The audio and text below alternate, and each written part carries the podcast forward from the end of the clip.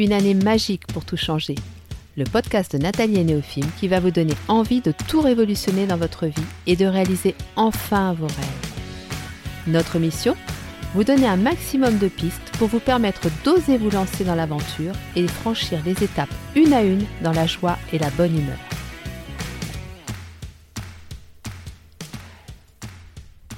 Bonjour à tous et bienvenue sur le podcast de Nathalie et Néophime.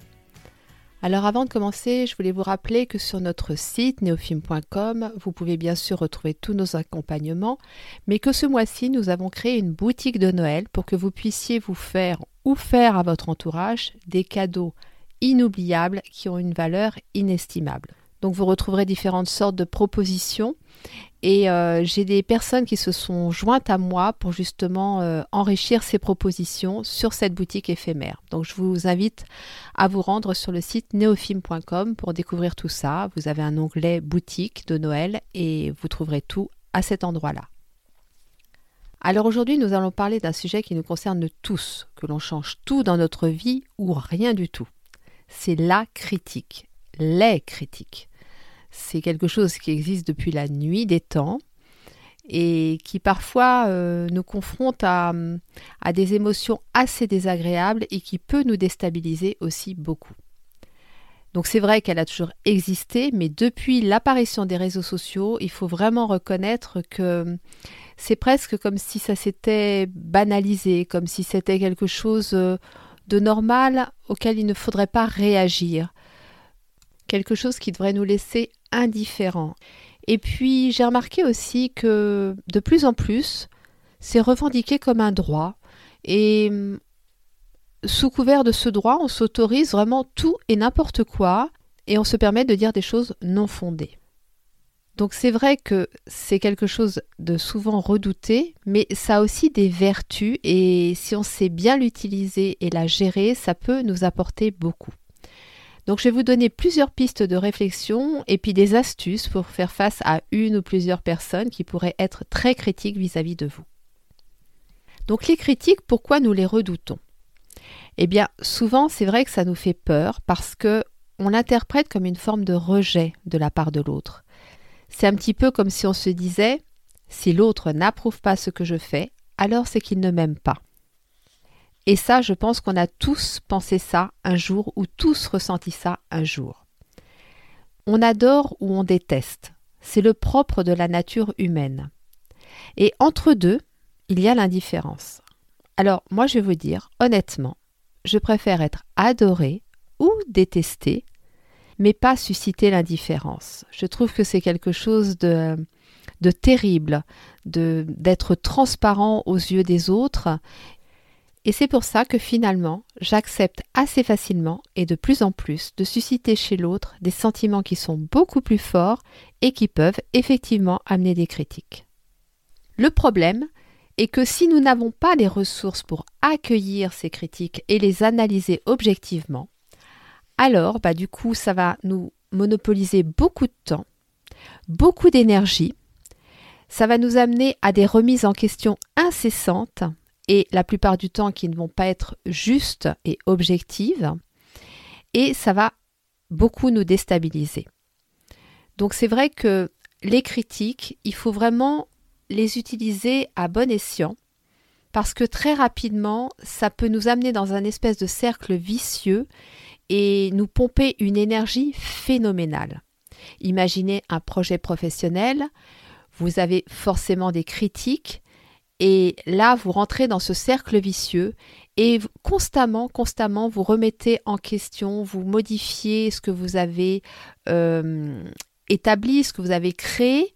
Alors, bien évidemment que des ajustements, des réajustements sont judicieux, mais quand c'est non-stop, c'est-à-dire qu'à la moindre critique, vous remettez tout en cause, vous n'avancez plus du tout. Et là, c'est hyper frustrant et, et, ça nous met vraiment dans une situation compliquée. Alors, comment réagir suite à des critiques? C'est vrai que la plupart du temps, nos réactions les plus fréquentes, c'est soit la fuite, soit l'attaque. C'est lié à nos instincts primaires, hein, puisque si on remonte à la préhistoire, on se rend bien compte que c'était deux réactions qui étaient très très fréquentes et qui permettaient de se protéger.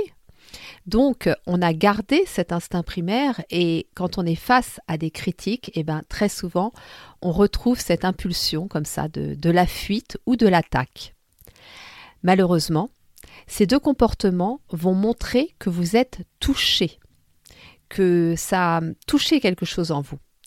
Et franchement, moi, je je trouve pas ça souhaitable. Alors après, c'est mon avis, c'est mon expérience, mais autant il est important d'avoir conscience de ses émotions, parfois il est important de les exprimer à l'autre, mais dans des situations de critique, là, je trouve que hum, se mettre à nu, se rendre vulnérable face à l'autre, ça n'est pas la bonne posture. Mais je précise à nouveau que c'est mon avis et que ça n'engage que moi. Pourquoi je vous dis ça? Parce que les critiques peuvent venir de gens que l'on connaît et de gens que l'on ne connaît pas. Parmi ces personnes, que l'on connaît ou que l'on ne connaît pas, il y a des gens bienveillants, mais il y a aussi des gens malveillants.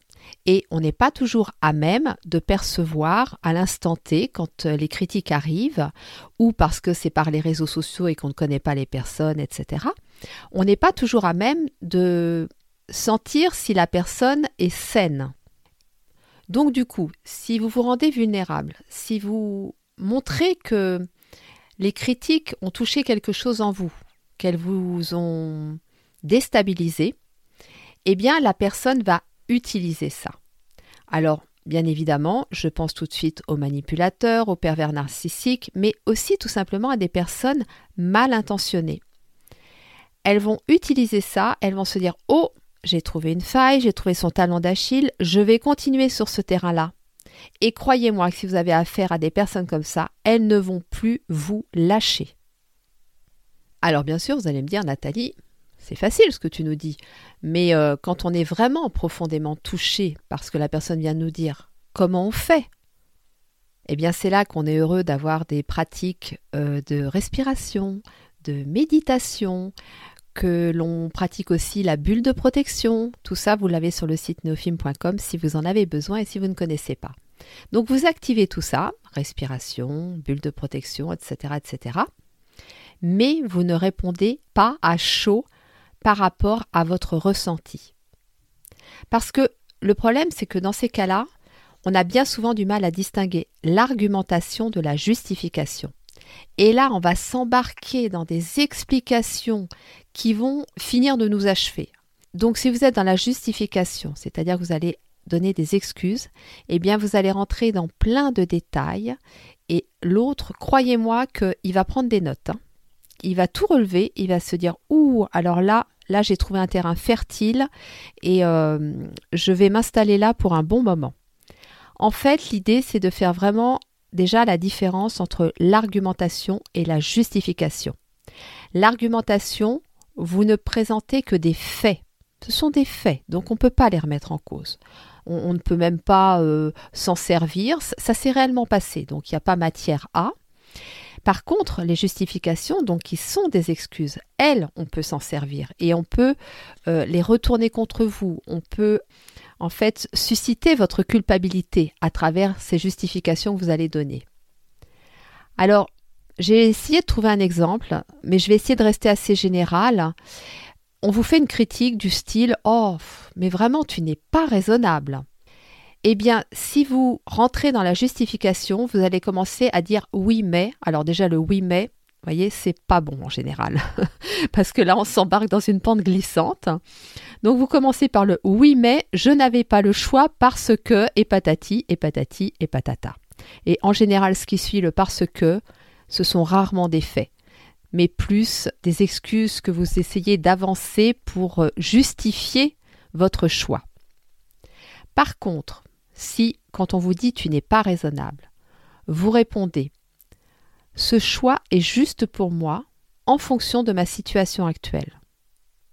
Alors là, je vous assure hein, que l'autre va peut-être bougonner, dire deux, trois trucs, mais euh, il va pas pouvoir aller plus loin parce que vous savez, c'est comme quand on va à la pêche. Si on n'a pas d'appât au bout de la ligne, bah vous pouvez toujours attendre le poisson, quoi.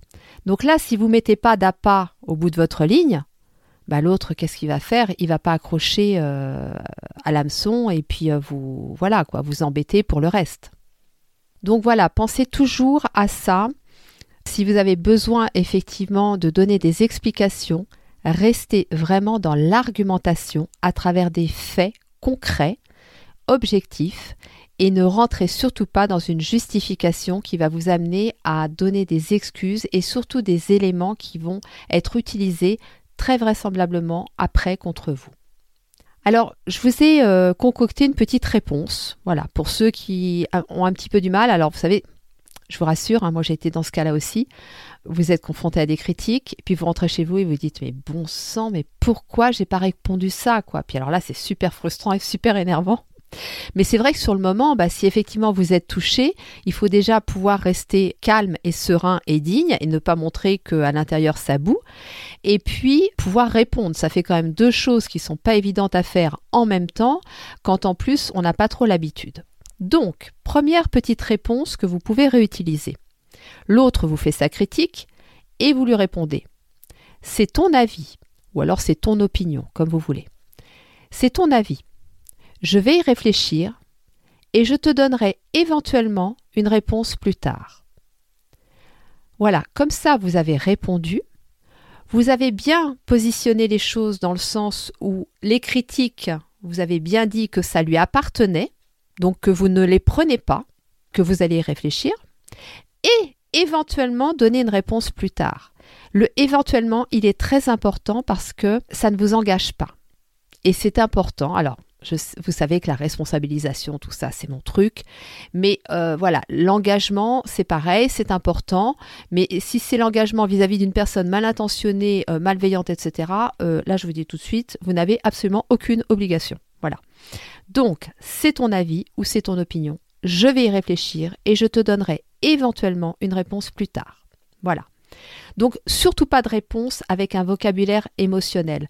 Une fois, je me souviens, j'avais écouté une vidéo euh, sur les critiques justement, et la personne en question, qui était un coach, disait aux gens euh, de répondre Je suis trop touché pour répondre maintenant. Et je me suis dit Waouh, mais c'est pas possible de répondre un truc comme ça. Parce que si c'est notre conjoint et qu'il y a, voilà, enfin notre compagnon et qu'on est quand même en totale confiance, etc., pourquoi pas Effectivement, il vaut mieux répondre ça que de rentrer dans une colère furieuse et et dans un conflit énorme. Mais c'est pas le type de réponse qu'on peut faire à tout le monde, quoi. C'est vraiment quand on est avec une personne avec qui on a une entière confiance. Enfin, en qui on a une entière confiance, pardon. Donc, voilà, oubliez ce genre de réponse effectivement, si vous êtes très très très en colère, euh, voilà, vous faites comprendre que là, vous allez prendre un peu de recul, mais euh, voilà, pas de réponse avec un vocabulaire émotionnel. Alors, j'ai une autre réponse aussi. Ça, c'est la petite réponse euh, qui pique, voyez? C'est-à-dire que là, vous avez senti effectivement que la personne était mal intentionnée. Et vous avez envie de la remettre un peu dans les clous. Alors, vous lui dites je te remercie de l'intérêt que tu m'accordes. Mais je te propose quelque chose. Ce temps que tu passes à me critiquer, je t'invite à le mettre à ton propre service afin de t'améliorer toi-même. Voilà. Alors ça, c'est le genre de réponse que j'adore. c'est, comment je pourrais vous dire? C'est un petit peu ma marque de fabrique à moi. Euh, j'ai la chance d'avoir un papa qui m'a appris à avoir du répondant et croyez-moi que dès toute petite fille, euh, mon Dieu, mais j'ai cloué plus d'un adulte euh, au mur avec euh, mon sens de la répartie. Donc voilà, j'adore pouvoir transmettre des petites choses comme ça. Alors bien évidemment que à côté de ça, il y a parfois des moments où justement j'ai laissé mes émotions m'envahir et où je n'ai pas eu la répartie juste. Mais justement, j'ai travaillé là-dessus et voilà, aujourd'hui, j'aime bien partager des choses comme ça avec vous et avec d'autres personnes parce que je trouve que rien qu'une phrase, ça peut vous protéger énormément. Donc, je vous la répète si vous souhaitez l'écrire. Je te remercie de l'intérêt que tu m'accordes, mais je te propose quelque chose. Ce temps que tu passes à me critiquer, je t'invite à le mettre à ton propre service afin de t'améliorer toi-même. Voilà. Croyez-moi que pour avoir testé ce genre de répartie, eh bien en face, vous avez un peu assommé la personne quand même. Hein. Donc après, après avoir remis la personne euh, à sa place, d'une façon ou d'une autre, qu'est-ce que vous faites? Eh bien, vous prenez le temps de vous poser. Parce que la critique, elle n'est pas arrivée à vous par hasard. Et c'est vraiment là que c'est intéressant de l'utiliser pour ce qu'elle doit être, c'est-à-dire nous faire grandir, bien sûr. Donc on se pose tranquillement dans un endroit où on se sent bien, on se connecte à ses ressentis corporels, c'est-à-dire on repense à ce qui s'est passé, on se connecte à ses ressentis corporels, ses émotions. Alors là, je vous invite, si vous le souhaitez, vous avez le tableau des émotions sur le site neofilm.com à la rubrique blog et c'est dans l'article intitulé Une communication au top, deuxième partie. Donc prenez ce tableau et listez toutes les émotions que vous ressentez pour mettre des mots dessus, pour comprendre qu'est-ce qui s'est passé, pourquoi ça vous a touché. Vous les notez et vous réfléchissez si vous avez déjà ressenti ça et à quelle occasion. L'idée, c'est de voir quelle blessure, quelle valeur ça vient toucher en vous. Donc c'est un travail qui demande du temps. Comme tout travail, vous pouvez le faire seul. Si vous n'y arrivez pas, bien évidemment, vous n'hésitez pas à aller voir quelqu'un pour vous aider. Mais c'est important de le faire. C'est important de le faire pour éviter de vous retrouver dans cette situation inconfortable une nouvelle fois. Et puis pour, euh, bah pour passer ce cap, quoi, parce que c'est voilà, c'est la marque, c'est la preuve qu'il y a quelque chose à travailler et que en passant, en dépassant ça, vous allez accéder à quelque chose d'encore plus plus fort, plus puissant et, plus bénéfique pour vous. Donc c'est vrai que le travail sur les blessures, mais aussi sur le pardon, c'est un travail qui est extrêmement utile pour pouvoir gérer les critiques. Et je fais une petite parenthèse en précisant que j'ai fait des ateliers sur le pardon euh, à l'automne. J'en referai l'année prochaine parce que je trouve que c'est quelque chose de tellement positif, de tellement constructif et qui nous libère d'un poids énorme. Donc je vais reproposer des ateliers régulièrement en 2021. Donc euh, voilà, si ça vous intéresse, contactez-moi ou, surveillez un petit peu sur Instagram. Mais euh, c'est vraiment un travail extrêmement utile entre autres pour les critiques, mais pour tellement d'autres choses. Alors il y a une chose aussi que je voulais vous dire, c'est que dans les deux propositions de réponse que je vous ai euh, faites, à chaque fois c'est important de redonner à l'autre ce qui lui appartient. Et ça, il faut vraiment aussi le faire par la parole, hein, c'est-à-dire qu'en répondant ce voilà ce que je vous ai proposé, vous lui redonnez ce qui lui appartient, mais faites-le dans l'énergie aussi. C'est-à-dire qu'au moment où vous dites euh, cette petite phrase, eh bien, visualisez, visualisez ces, critiques qui vont de vous et qui retournent à, la personne en question. C'est important parce que clairement, vous pouvez effectivement répondre, mais sans être convaincu, en ressentant toujours la douleur, en étant toujours euh, mal à l'aise.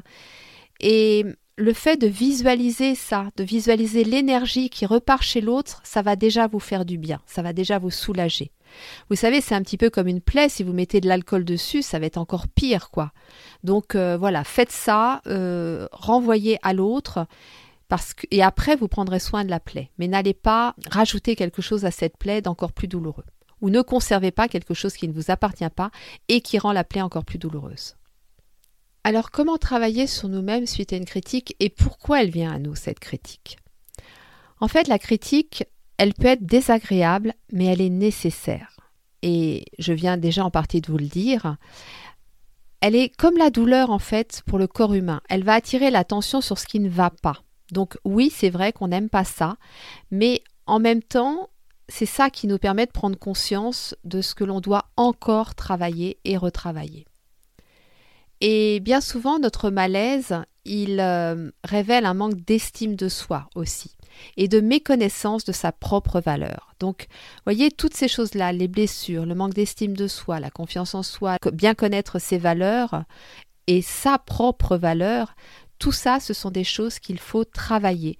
Et le fait que les critiques nous mettent mal à l'aise, bah, ça vient mettre en lumière euh, ce travail à faire. Alors il y a aussi une chose que j'ai remarqué à travers mon expérience personnelle, c'est que souvent les critiques arrivaient quand j'allais demander l'avis à certaines personnes de mon entourage. Donc j'avais pris, enfin j'étais face à une situation, la décision était prise intérieurement. Mais je ne sais pas pourquoi, il fallait que j'aille demander l'avis autour de moi. J'avais besoin d'être validée dans cette décision parce que je n'avais pas assez confiance en moi. Et curieusement, j'allais demander l'avis aux autres et je savais que j'allais me prendre une claque. C'est fou de faire ça, quoi. Mais je manquais tellement de confiance en moi que je préférais passer par ça et espérer avoir la validation de mon entourage. Alors, une fois sur deux, je ne l'avais pas. Donc là, bah, j'étais, j'étais dans la merde, hein, excusez-moi l'expression, mais euh, je me retrouvais euh, face à moi-même à nouveau, donc retour à la case départ en quelque sorte. Et pour au final euh, me rendre compte peut-être parfois plusieurs semaines ou mois après que ma décision était juste, puisqu'elle était juste pour moi, elle était juste, et que j'avais perdu un temps fou, que je m'étais euh, trituré les neurones pour rien, et puis surtout que bah voilà, ça avait quand même malmené mon estime de moi. Quoi. Donc forcément, quand vous allez vers les gens pour ce genre de choses, vous pouvez être sûr que vous allez avoir des critiques. C'est évident puisque dans votre fort intérieur, vous dégagez l'énergie de s'il te plaît, s'il te plaît, valide-moi parce que je sais plus où j'en suis et puis je sais plus et je sais plus et je sais plus. Et alors là, c'est une, énergie de manque d'assurance et c'est une énergie qui va attirer les critiques. Donc vous vous souvenez de Socrate et de son principe par rapport à la communication. Tout ce qui est dit doit être vrai, utile et bienveillant. Eh bien, je vous propose de le mettre à votre propre service cette fois-ci. C'est-à-dire que si vous avez effectivement besoin de l'avis d'autres personnes, eh bien, bien évidemment, c'est vrai, vous avez besoin de cet avis et euh, voilà, c'est bienveillant. Bah oui, de votre part, il n'y a pas de malveillance, hein, c'est pour vous réconforter, enfin pour vous conforter plutôt. Mais demandez-vous si c'est vraiment utile. Si ce n'est pas uniquement pour vous rassurer et si en votre fort intérieur, la décision, elle est déjà prise et vous ne reviendrez pas dessus. Donc vous faites une espèce de consultation avec vous-même en vous demandant euh, si vraiment demander l'avis à des personnes extérieures est utile et qu'est-ce que ça va vous apporter concrètement. C'est-à-dire que si l'autre vous répond avec des éléments concrets, avec une argumentation justement, avec des choses factuelles, oui, je suis d'accord par rapport à ta décision, je trouve que c'est une bonne décision, parce que c'est le bon moment financièrement, parce que ta situation est stable, parce que, vous voyez, des choses vraies. Et si c'est ça, alors ok. Si par contre la personne n'a pas la possibilité, parce qu'elle ne connaît pas exactement votre situation, ou parce que vous savez qu'elle a tendance à avoir des préjugés par rapport à tel ou tel choix que vous avez fait, alors n'y allez pas. N'y allez pas ça n'est pas utile d'aller se prendre une claque pour le plaisir. Parce qu'en plus, il n'y a pas de plaisir. bon, bref. Donc euh, voilà quoi. Et en plus, 90% des critiques visent ce que vous faites et non pas qui vous êtes. Et c'est fondamentalement différent. Ça, c'est quelque chose que l'on a du mal à percevoir au moment des critiques, mais aussi euh, après on a toujours tendance à faire une confusion entre ce que l'on fait et qui l'on est. Et regardez, c'est quand même simple à faire. Vous voyez bien qu'au cours de votre vie, vous avez fait des choses extrêmement différentes, parfois une chose et son contraire en l'espace de, quelques jours, semaines ou années, et pourtant vous êtes la même personne. Vous êtes toujours, euh, voilà, Nathalie, 53 euh, ans, etc., etc. Quoi. On est, je suis toujours. Euh, donc voilà, tout ça pour vous dire que c'est important de, dissocier ça parce que cette critique, elle s'adresse pas à vous, elle s'adresse à ce que vous avez fait. Retenez bien ça. Et d'ailleurs, euh, je suis tombée sur un texte de Franklin Roosevelt il y a quelques jours, un truc incroyable, quelques jours avant d'enregistrer. Je pensais vous le lire à la fin, mais je vais vous le lire maintenant parce que je trouve qu'il arrive euh, au bon moment. Ce n'est pas le critique qui est digne d'estime, ni celui qui montre comment l'homme fort a trébuché ou comment l'homme d'action aurait pu mieux faire. Tout le mérite appartient à celui qui descend vraiment dans l'arène, dont le visage est couvert de sueur, de poussière et de sang, qui se bat vaillamment, qui se trompe, qui échoue encore et encore, car il n'y a pas d'effort sans erreur et échec, mais qui fait son maximum pour progresser, qui est très enthousiaste, qui se consacre à une noble cause, et qui au mieux connaîtra in fine le triomphe d'une grande réalisation, et qui, s'il échoue, après avoir tout osé, saura que sa place n'a jamais été parmi les âmes froides et timorées qui ne connaissent ni la victoire ni l'échec.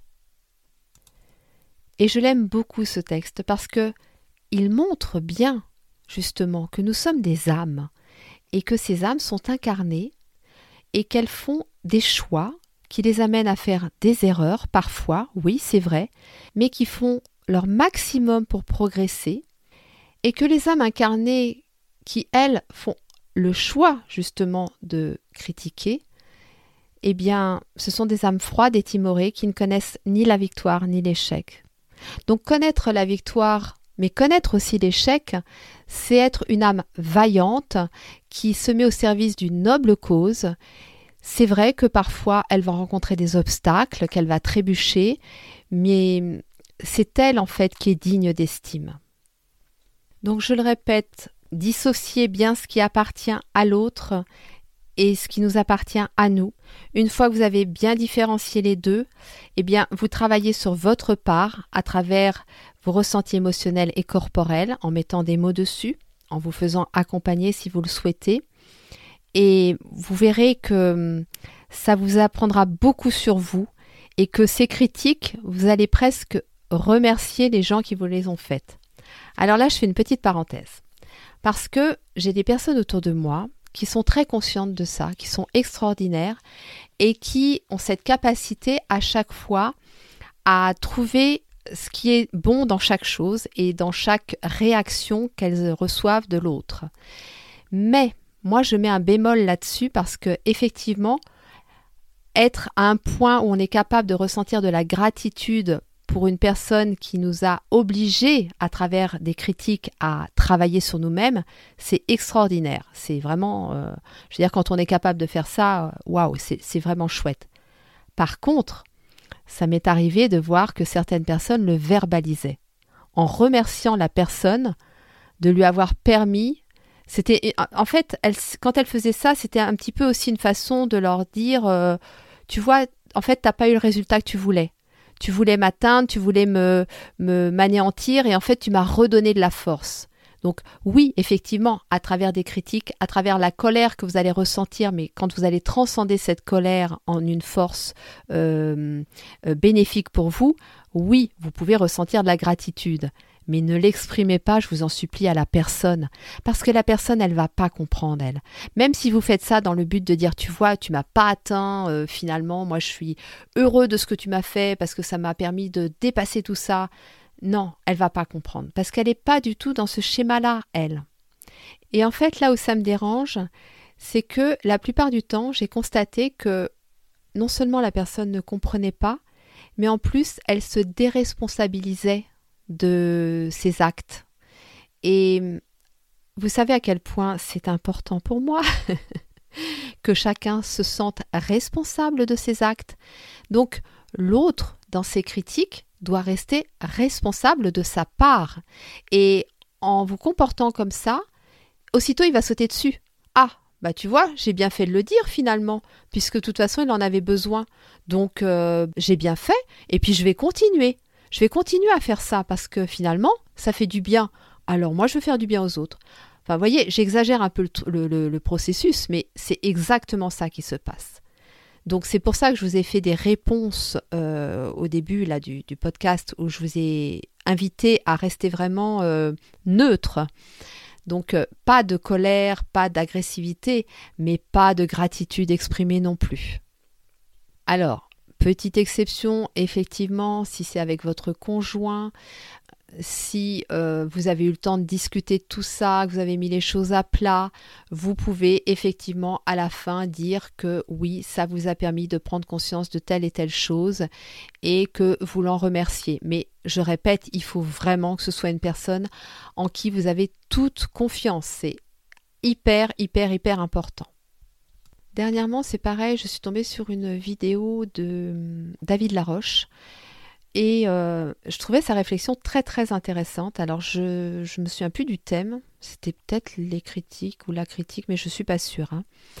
Euh, où en fait il disait en quoi cette critique m'aide à accomplir mon rêve et ma vision? En quoi ce que je vis de difficile peut m'aider à servir quelqu'un d'autre? Et en fait, il expliquait une situation où effectivement, il avait très très peur euh, d'y aller. Et, euh, et, il avait surtout très très peur d'échouer. C'est pour ça qu'il a peur d'y aller d'ailleurs. Et en fait, il a pensé à quelque chose de très intelligent, très subtil, je trouve. Il s'est dit, si tu te relèves, tu pourras aider quelqu'un qui vit cette situation-là. Et c'est exactement ça. Vous subissez des critiques, et vous arrivez à dépasser ces critiques. Et ce que vous avez ressenti à ce moment-là, ça vous a permis de passer un obstacle, et un obstacle important de votre vie. Eh bien, quand vous allez après rencontrer des personnes qui vivront ça, ben vous pourrez les aider. Et c'est merveilleux. C'est quand même merveilleux de se dire que, à travers les difficultés qu'on vit, à travers ces critiques et ce que l'on va en faire surtout, c'est surtout ce que l'on va en faire, eh bien, on va pouvoir après déjà nous vivre beaucoup plus confortablement, je vous l'assure. Et en plus, on peut aider les autres. Donc, c'est le double effet qui se coule en quelque sorte. Donc, euh, voilà pourquoi je trouve que les critiques, du moins aujourd'hui, je les ressens comme ça, ça me fait avancer. Mais si vous saviez, toutes les critiques que je reçois, en fait, je décortique d'abord, je fais le tri, je mets de côté ce qui est à moi et je rends à l'autre ce qui lui appartient. Et après, ce qui m'appartient, eh bien, je l'analyse et je vois ce que je peux en faire, comment ça peut me permettre euh, d'évoluer, d'avancer, de grandir. Et, et voilà, et je fonctionne comme ça en permanence. Et c'est extrêmement utile. Donc, pour résumer très rapidement, vous recevez une critique, vous vous sentez en colère ou déstabilisé, vous prenez conscience de ça. Vous gardez ce qui vous appartient, mais vous rendez à l'autre ce qui lui appartient. Au niveau parole, mais au niveau énergie aussi. Et vous faites ce travail sur vous pour renforcer votre estime de soi. Et ça, ça va vous permettre de vibrer une énergie de confiance et d'assurance, et l'autre va le sentir après. Et Peut-être que vous aurez encore des critiques, mais vous verrez qu'elles sont totalement différentes. Alors, bien souvent, nous sommes nos premiers critiques. Hein. on est les premiers hein, euh, à, s'envoyer des critiques très très fortes. Et hum, souvent, j'ai remarqué qu'on faisait ça en se disant inconsciemment, bon, bah déjà si moi je me fais toutes les critiques, celles des autres, elles auront beaucoup moins d'impact sur moi. Et en étant plus dur avec soi-même que les autres, on pense qu'on va moins souffrir dès que les critiques extérieures vont se manifester. Le problème, je trouve, c'est qu'en faisant ça, on se coupe de tout notre potentiel créatif.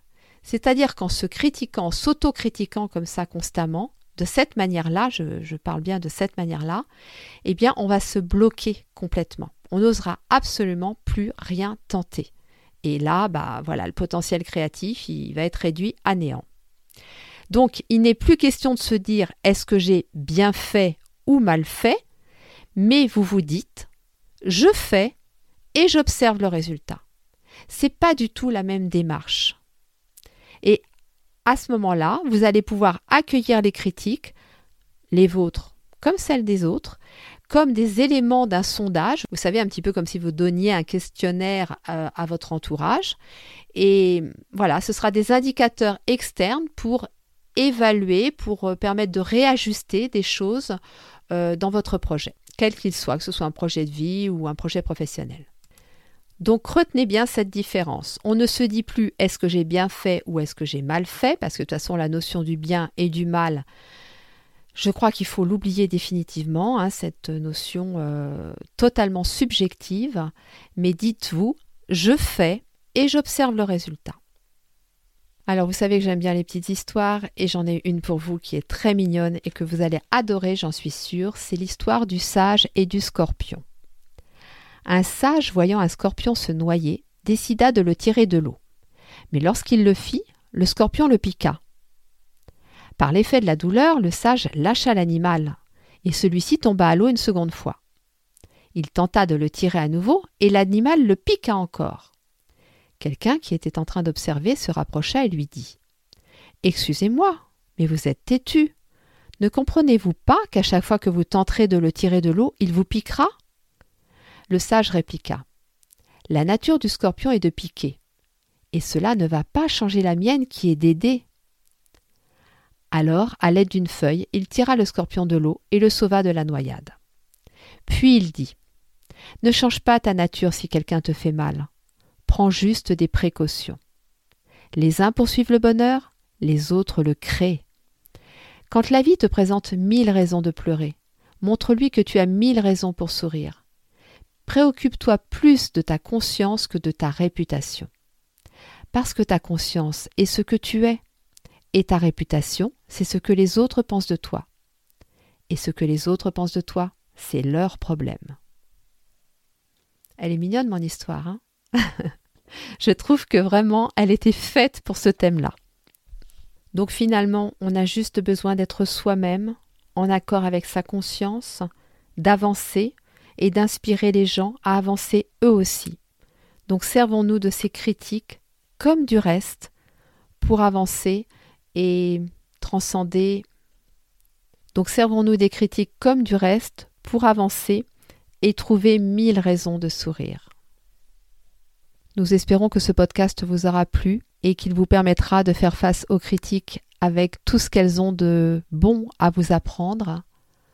Nous vous souhaitons une très belle journée, nous vous envoyons plein d'amour et nous vous disons à très vite.